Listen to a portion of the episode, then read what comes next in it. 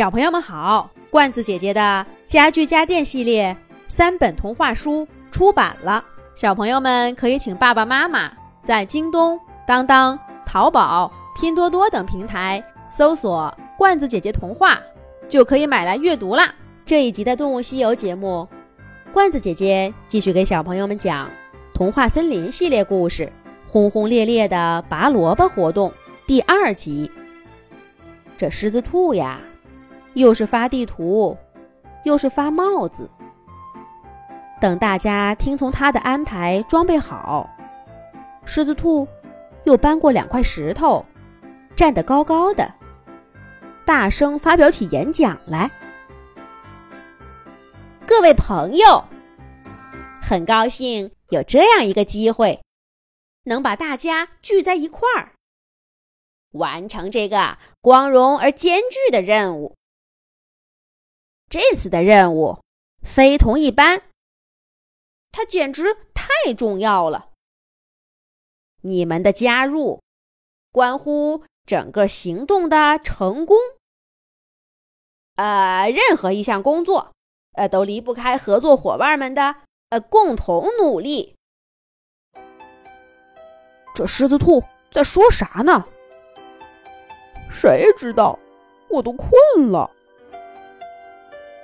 听着狮子兔这番没有任何内容的话，三只松鼠兄弟忍不住小声嘀咕了几句，却不想被站在高处的狮子兔抓了个正着。数大，数二，数三，不要交头接耳，认真听。明明是狮子兔找自己帮忙，倒显得他像个国王似的。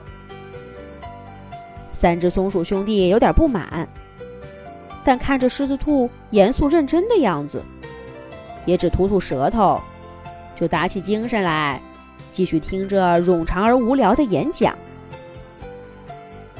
好不容易等到狮子兔讲完了，大家心想：这下该出发了吧？可没想到，狮子兔喝了口水，清清嗓子，又说上了。好啦，咱们活动前的动员就这样吧。相信大家已经都重视起咱们这次活动了。为了保质保量的完成任务，避免忙闲不均，影响活动成果，咱们呢先做一下分工。听到名字的动物，请到指定地点站好。来来来！童话森林一队，大象伯伯，小飞鼠，羊小妹。童话森林二队，三只松鼠兄弟，小狗豆豆。牛牛草原一队，牛牛草原二队。这一百个动物，在狮子兔的指挥下，从童话森林中心广场的东边。走到南边，南边走到西边，西边再走到北边，最后终于分成十队，每队十位动物。狮子兔又根据身高体型进行了反复调整，才结束了漫长的分工活动。这下总该出发了吧？大家期盼着狮子兔出发的指令，却崩溃的发现，他又开始分发工具了：小铲子、小铁锹、小斧头，还有绳子、竹筐，甚至还有担架和医药箱呢。每样东西十个，均匀的分给每个小队，又保证了每位动物手上都有工具拿。狮子兔，我们要带这些东西走老远的山路吗？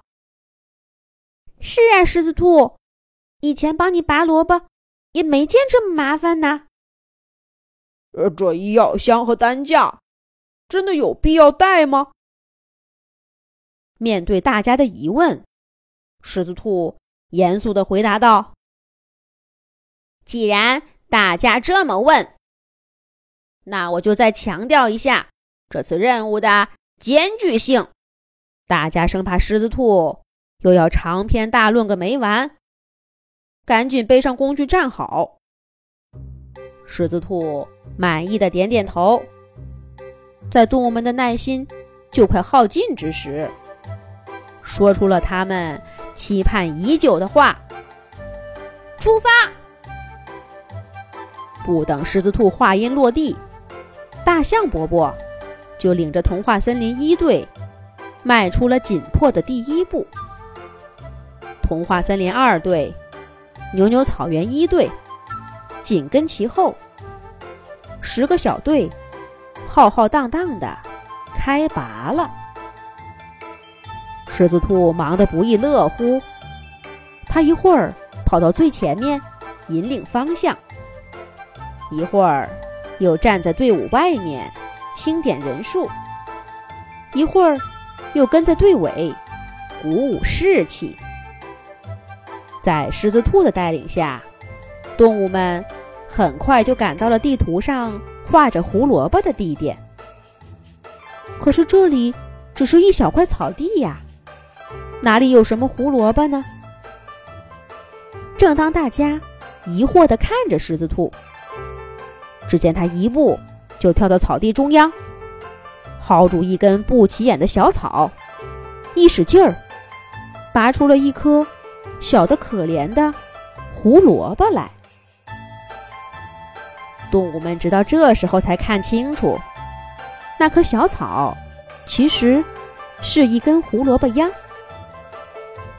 而狮子兔满意的看着那根小胡萝卜，说了一句：“任务圆满完成，收工。”听了这话，动物们足足愣了一分钟，才把工具往地上狠狠的一摔。瞪着眼睛看着狮子兔，狮子兔见状不好，赶忙拿着胡萝卜往童话森林的方向跑。被他带到这里的一百只动物跟在他身后，追着他大喊道：“狮子兔，你给我回来！狮子兔，回来，回来，回来！”